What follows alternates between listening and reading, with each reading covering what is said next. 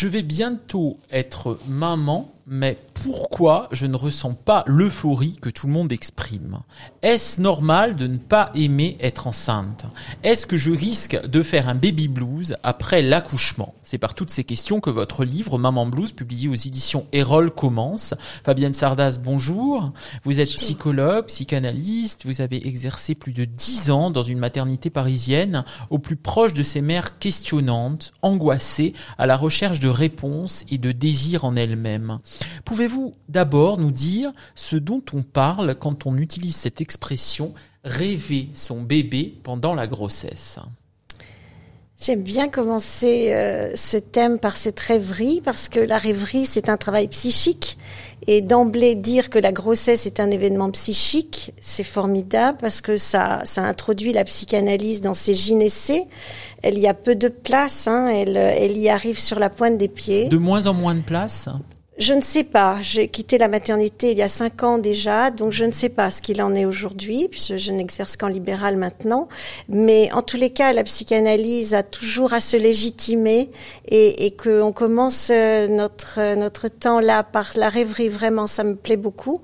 La rêverie, c'est donc un mouvement psychique, c'est un mouvement d'intériorisation, c'est l'imaginaire qui va aller s'autoriser à aller vers l'enfant et ça va ouvrir un creuset euh, et c'est ce creuset qui va dans lequel euh, l'enfant arrive euh, et c'est métaphorique bien évidemment du corps, hein, de, ce, de ce ventre qui accueille.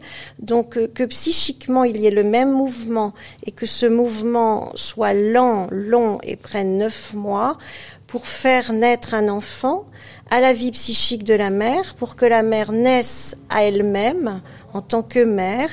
Euh, voilà, c'est ça la rêverie maternelle, c'est l'accueil euh, dans une dans une rêverie où il y a un nom, un petit nom, des projections et surtout surtout ce qui est efficace dans la rêverie, c'est qu'elle permet de prendre soin du bébé pendant qu'il est là alors qu'il ne l'est pas encore, mais pendant qu'il est en gestation, ce que ce qui n'est pas, je dirais, si naturel que ça pour les mères aujourd'hui. Donc elles le rêvent, elles en prennent soin. Plus elles le rêvent, plus elles en prennent soin. Alors la rêverie est inquiétante dans, enfin il y a une inquiétante rêverie euh, parce qu'elle pourrait aussi créer un bébé idéal et qui ne correspondrait pas au bébé qui arrive. Oui, toute cette difficulté hein, donc de la mère, cette difficulté inconsciente bien sûr, elle ne prend pas conscience directement, mais de se détacher de l'idéalité du rêve finalement, hein, de faire face au bébé réel. Hein. Absolument, c'est Lacan hein, qui disait qu'il fallait que cet imaginaire puisse s'ancrer dans la réalité, faire du symbolique et s'ancrer dans la réalité. C'est exactement ça, hein, mhm. la rêverie maternelle. Alors Winnicott l'a appelé aussi la préoccupation maternelle primaire, c'est-à-dire que c'est vraiment tout un travail psychique où la mère va régresser un peu à l'intérieur, l'enfant l'invite à entrer. Hein, elle va redevenir une petite fille d'une certaine elle manière. Elle reconvoque la petite fille, elle ne va pas le redevenir, mais elle est reconvoquée, ce qui n'est pas toujours très heureux, hein, ce mhm. qui est quelquefois souffrant. En tous les cas, les mères qui viennent me voir sont dans un état de malaise euh, à propos de ça. Alors justement, Winnicott, vous parliez de ce pédiatre anglais qui parle aussi, qui a cette expression, une good enough mother. Qu'est-ce que c'est une mère assez bonne selon vous, Fabienne Sardas? Une mère qui le soit euh, ni trop ni pas assez euh? Alors la traduction, euh, il y a eu différentes traductions. Celle qui est, je trouve, la plus adéquate, c'est la mère ordinaire naturellement dévouée. Ouais. Hein, c'est plus intéressant. Oui. Euh, c'est pas, enfin, on joue pas sur les mots. Mhm. C'est la mère tout à fait ordinaire qui est en capacité de s'identifier à son enfant c'est celle-ci, cette mère ordinaire, qui va se confronter à ce bébé-là qui arrive là. Elle en aura d'autres peut-être. Une sorte de sollicitude.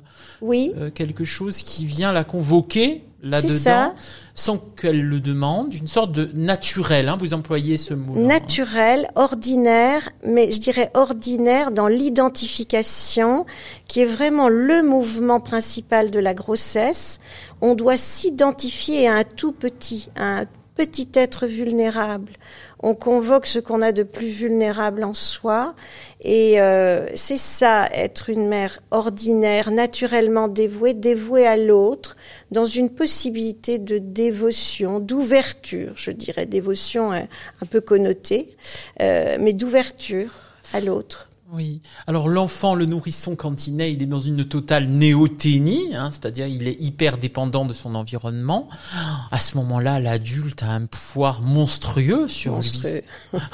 On pourrait tout faire avec un enfant. On peut le manger d'ailleurs, hein, un enfant, littéralement. On a envie. On a envie. Ouais. On peut le bouffer, le le- l'embrasser, le, On le a envie tenir. de le rejeter quelquefois aussi, hein, Oui. justement. Alors justement, hein, c'est deux mouvements euh, différents, tout à fait euh, ambivalents. Absolument. Cette ambivalence à trouver. Absolument. C'est-à-dire, on dit souvent à un enfant, on a envie de le, de le manger au sens où on, a envie de l'embrasser, le prendre. de le faire et- re-rentrer dedans, en fait. Hein. Hein, c'est cette rentrer idée. dedans. Et C'est cette idée de régresser avec lui, de retourner au temps ancien euh, de la gestation, de sa propre gestation, de celle avec cet enfant-là, mais de sa propre gestation, retourner dans ses limbes. Hein, il y a un mouvement que l'enfant appelle un mouvement régressif. Alors il est ambivalent, en tous les cas les mères que je recevais l'étaient toutes. Euh, c'est intéressant ce mouvement. Hein. Euh, L'ambivalence, c'est aussi notre cher Winnicott hein, qui en a parlé dans les années 50. Euh, c'est un mouvement. Alors il, en a parlé, mais c'est un terme qui fait référence à la nosographie psychiatrique. Euh, du début de siècle dernier. Hein. C'était le schizophrène qui était ambivalent. Il avait un double, il avait un double langage, des doubles humeurs, il allait de l'un à l'autre. Et puis Freud a repris cette notion, l'a élargie, et euh, l'ambivalence, c'est la tristesse, la joie en même temps, euh, c'est le bonheur d'être mère et la difficulté. C'est un mouvement paradoxal, mais c'est un mouvement qui doit être intégré pendant la grossesse. Après la grossesse, on a toute sa vie pour l'intégrer, ce mouvement-là parce que c'est vraiment, ça donne une souplesse au lien, ça donne une capacité de ne pas idéaliser, d'avoir une certaine distance dans le lien, et ça c'est vraiment magique. C'est c'est c'est offrir à l'autre euh, sa liberté, hein, puisque on ne l'idéalise pas. Il est bon, mais moins bon quelquefois. On a envie de l'avoir dans les bras, puis ce jour-là, on a moins envie. On a envie de s'occuper de soi. Euh, voilà, ça donne une euh, Donc c'est la capacité, dites-vous dans votre livre, hein, de prendre des espaces de liberté. Absolument. hein. La mère doit à tout prix s'affranchir de cette hyper-dépendance dans les deux sens, Totalement. au nom de l'enfant et en son nom propre. Totalement, totalement. Et c'est là que la maternité euh, va convoquer des tiers, hein, beaucoup de tiers. Euh, J'ai appelé ça dans mon livre cette nécessité, cette nécessité des coparentalités. Alors ça va être le père. On va essayer d'éviter d'être dans un langage un peu hétéronormé. Oui, alors justement, j'allais vous poser la question parce que le père dans tout ça, le, père il existe bien le père avant. peut-être une mère. hein, mais il commence à rêver d'ailleurs le le père ce qui ce qui fait office de Celui parent. qui fait office de hein, second, enfin de de, second. de, de tiers. hein, voilà, celui, qui porte l'enfant aussi quelque Absolument, part. psychiquement dans sa tête, qui aide celui qui, enfin, euh, celui qui est là, soit à aller le chercher, à le penser. euh, en tous les cas, enfin, ces engendrements sont sont différents. Ce serait dommage de ne pas euh, aborder la réalité. Hein. Euh, Aujourd'hui, c'est Oui. une réalité qu'il y a des qu'il y a des mères qui sont pères, qu'il y a des pères qui sont mères. Vous pensez à la GPA également Oui, bien évidemment, à tout ça, Donc je une pense. femme tierce qui fait, qui porte l'enfant. Exactement. Euh, Et qui fait qu'on le porte dans sa tête. C'est pour ça que c'était très intéressant de parler de la rêverie, mhm. euh, de la rêverie euh, psychique de la grossesse. Rêver l'enfant, oui, euh, qu'on soit un homme ou une femme, on a un dedans. oui. On Et comment ça rêve différemment alors en fonction des couples, en fonction des modes de, de fécondation euh, Comment euh, qu'est-ce que qu'est-ce qui se passe? Qu'est-ce que vous avez remarqué vous en tant que psychologue Alors à la maternité, on ne recevait bien évidemment que des couple de femmes. Hein. Euh, on ne voit pas ce qu'il en est de la GPA. C'est encore euh, un peu. Euh, c'était encore quand vous y travaillez. C'était interdit. interdit hein. on peut militer les uns les autres individuellement autour de, de, de, ça, et, et vraiment, il, me semble nécessaire d'accueillir toutes ces toutes ces gestations là. Hein. il y a donc, donc je n'ai vu, je n'ai eu comme patiente que des couples de femmes qui passent par des choses bien évidemment extrêmement difficiles. Elles sont stigmatisées encore, hein, elles le sont. Enfin, ça n'est pas nouveau de le dire encore aujourd'hui. Hein, elles doivent se battre. Euh, elles sont encore vécues. Euh, bon, bah, c'est pas simple. Vous l'avez ressenti dans le corps médical, dans le corps infirmier, vous avez vu Je l'ai vécu et je me suis sentie là en nécessité de protéger. Un jour, je recevais deux femmes dont l'une avait fait une interruption médicale de grossesse, venait de perdre son enfant, sa compagne la soutenait. Et un médecin est entré dans la pièce où je recevais et m'a dit, ah, tu les reçois par deux maintenant. Et quand il est parti, il est venu prendre des papiers, est sorti, et je leur ai dit, excusez-moi, vraiment, je, je, suis désolée de ce qui vient de se passer. Et l'une des deux, un petit peu plus vaillante, m'a dit, mais des cons comme ça, on en rencontre tous les jours. Mmh. Voilà, euh, il y a encore beaucoup de choses qui sont tabous, il y a encore beaucoup de choses qui paraissent... Euh, vous pensez que c'est parce que vous êtes une femme et que vous êtes, euh, entre guillemets, moins conne peut-être que les autres? Il y a peut-être une manière de voir les choses les hommes ont du mal dans dans ce voilà à l'hôpital euh, avec l'homosexualité. Le médecin en plus quand même symbole euh, phallique s'il en est. Oui alors est-ce que c'est parce que je suis une femme? Je ne sais pas. Je, n'ai aucune idée de ça. Euh, voilà femme homme euh, ce phénomène d'identification dont je parle il est absolument nécessaire en tant que psychanalyste. Donc je suis tantôt une femme tantôt un homme bon, de toute tantôt manière, un, un psychanalyste doit être une femme Hein. Absolument, avoir une intériorité. voilà, c'est ça, accepter quelque chose d'un pôle féminin. Autre.